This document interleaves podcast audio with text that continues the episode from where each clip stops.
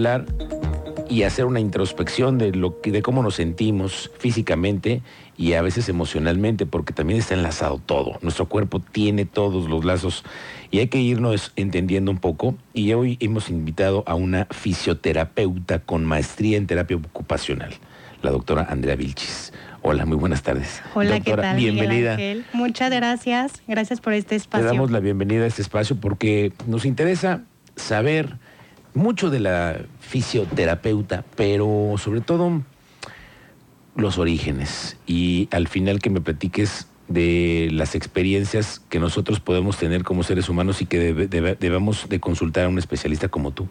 Pero Claro. todo cómo, cómo vienen los orígenes, me platicabas algo bien interesante antes. Sí, fíjate que te voy a platicar un poquito de historia para poder entender bien a bien de dónde parte o nace la fisioterapia. La fisioterapia tiene orígenes en la antigua Grecia desde hace miles de años, remontándose a Hipócrates, Galeno, Aristóteles, ¿ok? Donde había este culto por el eh, cuidar el cuerpo humano. Eh, empezaron con estos gimnasios que tenían baños de contrastes, eh, métodos de movimientos gimnásticos y lo que querían hacer era nutrir y cultivar el cuerpo, literalmente. Era lo que ellos buscaban. Siendo filósofos y físicos, lo que más querían era cultivar tanto la mente, pero el cuerpo también era importante. Ok. Eh, eso dio lugar a los fundamentos de la fisioterapia moderna y cuando empezó la fisioterapia actual es a partir de 1916 cuando llegó a América que fue a partir del estallido de la polio en Estados Unidos y empezaron a reclutar a mujeres para que pudieran restaurar a hombres que estaban lastimados para mandarlos a la Primera Guerra Mundial. Ok, ok, qué importancia. Eso era muy importante. Nadie lo hacía, todavía no había mucho conocimiento y después, a raíz de la Primera Guerra Mundial, nace la rehabilitación como tal para otra vez mandar a estos soldados a la Segunda Guerra Mundial. Entonces, realmente es una ciencia relativamente moderna porque en 1970 es cuando eh, nace la primera Asociación Americana de Fisioterapia en el mundo y en 1996 por primera vez se conmemora o se instaura el Día Mundial de la Fisioterapia que es el 8 de septiembre. Ahora, hay un mito bastante común entre el mundo, o bueno, entre las personas en la sociedad, que es que debemos ir al fisioterapeuta solo cuando estamos lastimados. Ajá. Y eso es un mito. La Ok. fisioterapia es para todos. La fisioterapia, eh, como bien la define la OMS, es el arte y ciencia para poder a través de agentes físicos, que esto incluye masaje terapéutico, luz, calor, ultrasonido, láser, para poder prevenir, restaurar y rehabilitar cualquier problema físico en una persona. Arte y ciencia mezclada en la medicina. Arte y ciencia física, mezclada, ¿no? exacto. Me Pero- encanta esa definición porque el arte claro. es usar los recursos de una manera creativa, pero basado en ciencia para poder recuperar toda la funcionalidad de una persona. ¿Cuánto tiempo te lleva a estudiar la, La fisioterapia, nosotros tenemos cuatro años de conocimiento en una universidad normal y un año de servicio social. En realidad son cinco años de atención to- total a, a conocimiento, prácticas, pero es una formación profesional. Claro, pero también tienes que tener desde el inicio ese- esas ganas de servir y esa, y esa paciencia, me imagino. Sí, ¿no? completamente, vocación sobre Vocación, todo. claro. vocación. ¿Tú cuánto tiempo tienes ya ejerciendo tu- Ya tengo cinco años eh, ejerciendo como fisioterapeuta. Tengo dos ejerciendo como terapeuta ocupacional. Pero es muy importante también reconocer la diferencia entre un doctor y un fisioterapeuta, que creo que es importante mencionarla Sí, ahorita claro. que tenemos este espacio. Y esa oportunidad. Exacto. Claro, porque estamos teniendo esta Porque masterclass. surge mucho la, la duda entre mis pacientes, ¿no? Bueno, ¿cómo sé cuando tengo que ir al doctor o cuando tengo que ir al fisioterapeuta? Realmente la pregunta, más bien, la respuesta sería que es un tema cultural, ¿ok?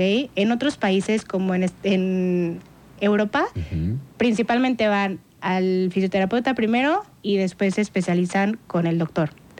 En México, primero vamos al doctor y después vamos al Al fisioterapeuta. fisio. ¿Por qué será eso? Pero es importante saber que no están peleadas ninguna de las ramas, ¿ok? El doctor es un gran artesano para mí que puede solucionar con eh, intervenciones quirúrgicas o medicina y el fisioterapeuta se encarga de la biomecánica del cuerpo para recuperar la función muscular y anatómica. Ambas son complementarias. ok. Entonces yo, ah, bueno, me parece que hay muchos colegas tanto doctores como fisioterapeutas, que a veces tienen muy peleada esa parte, pero yo creo fielmente que tanto doctores como fisioterapeutas somos complemento de ambas áreas. Sí, sí.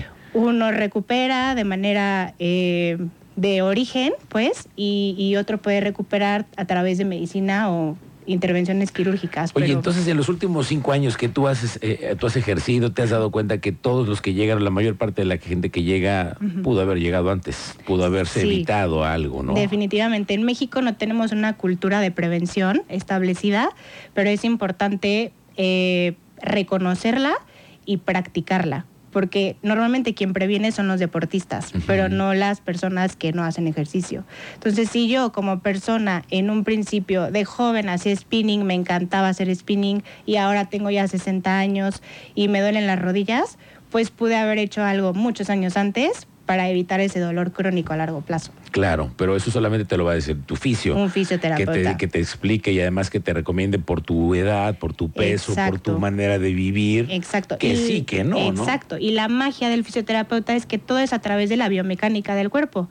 En lugar de usar pastillas para quitar dolor, lo que hacemos es trabajar la propia musculatura para poder restaurar el movimiento en esa persona y quitar dolor. Ok. ¿Y Exacto. qué tan exitoso llega a ser todo esto? Muy, muy exitoso. La verdad es que sí hay varios eh, casos de, de bienestar a largo plazo principalmente. Sí, claro, porque ahora, por ejemplo, que es enero, enero, ¿no? Mucha Ajá. gente veo en el gimnasio que están, pero con todo, ¿no? Porque es enero, vamos a cumplir el reto y está bien.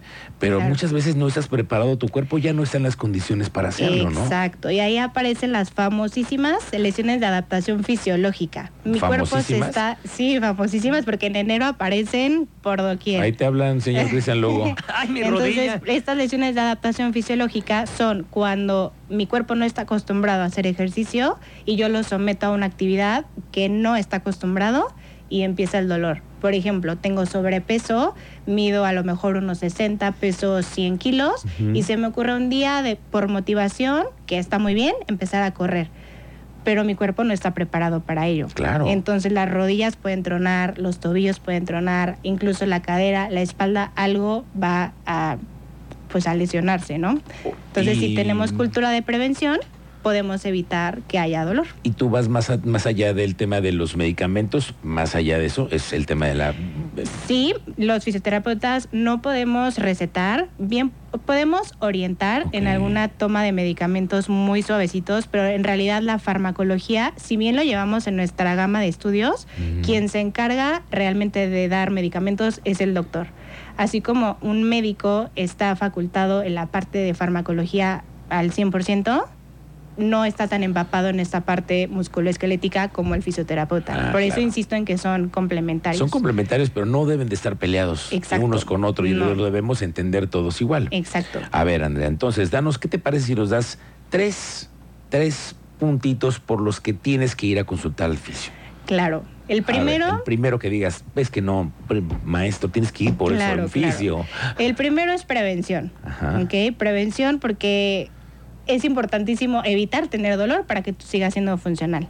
El segundo, que es bastante común, es no es normal vivir con dolor. Eso, yo creo que también es un- una, una cosa clave. Es muy común en los Ya pacientes. estoy acostumbrado a que me duele el pie y ahí lo traigo que me duele y cada vez te duele más. Exacto, y no es normal, para nada es normal y mucha gente se acostumbra, ya sea por social o porque a mi mamá también le duele la cabeza, entonces es normal que a mí también me duela, cuando puede ser un tema de tensión en cuello, ¿no? Claro, y si no, hay alguien que te dice, tómate esto. En la Exactamente. farmacia, tómate esto y pide esto. Exacto. Automedicarse, ¿no? Exacto. Que somos, bueno, pero aficionadísimos, ¿no? Y todos los medicamentos es importante recordar que tienen un efecto secundario. Entonces igual me puede quitar el dolor, pero al rato ya me duele la panza, ya no puedo ir a entrenar porque ya salen otros temas, ¿no? Ok. Y el tercer y último punto que yo diría para poder ir a, a fisioterapia es la constancia y la disciplina para cuidar tu cuerpo. Como que a veces dejamos al último nuestro cuerpo. No queremos tomar la responsabilidad o es más fácil ver lo que los demás están haciendo en lugar de voltear a vernos a nosotros mismos, ¿no? Mm.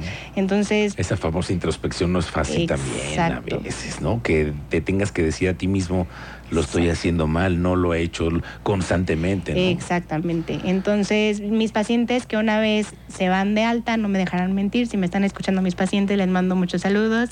Em, mis pacientes que no me dejarán mentir, van ya a mantenimiento, o sea, igual no necesitan tratamiento para una lesión en específico o darle seguimiento a una lesión que tuvieron, no, ya después van a puro mantenimiento, a papachos, les llamo yo, descargas musculares, masaje relajante, lo que ellos necesiten, lo pero que tu ya cuerpo como necesita te lo está pidiendo, ¿no? También. Exactamente, un mantenimiento general a largo plazo. Bueno, Entonces- pues te vamos a invitar más seguido Ajá. porque esta, esta plática ha sido muy enriquecedora para todos, sobre todo que luego dejamos, como tú dices, es en segundo plano el cuerpo, decimos, pues Sí. mañana vemos, a ver si mañana, pero como tú dices, la prevención siempre es importante. Exacto. Y pues yo feliz de venir a platicar con ustedes. Oye, las déjanos veces un teléfono. ¿dónde te podemos en- encontrar a ti? Claro que sí. El celular, mi celular, para poder atenderlos a quien esté interesado para citas es 442-252-8771. Y en mis redes estoy como Sinergia Fisio con X. Sinergia con X. Ajá. Sinergia Fisio es la cuenta en la que te pueden encontrar en Instagram y en tus redes sí, sociales. en todos lados. Muy bien. Sí, sí, sí. Bueno, pues Andrea Vilchis, fisioterapeuta con maestría, muchísimas gracias. y la hombre. maestría la vamos a la platicar en la siguiente vez que nos veamos. Claro que sí, yo feliz de volver, Te Miguel. Ángel. agradezco. Muchas gracias. Gracias, muchísimo gusto y muchísimas gracias, Andrea Gracias Vilchis. igualmente. Y así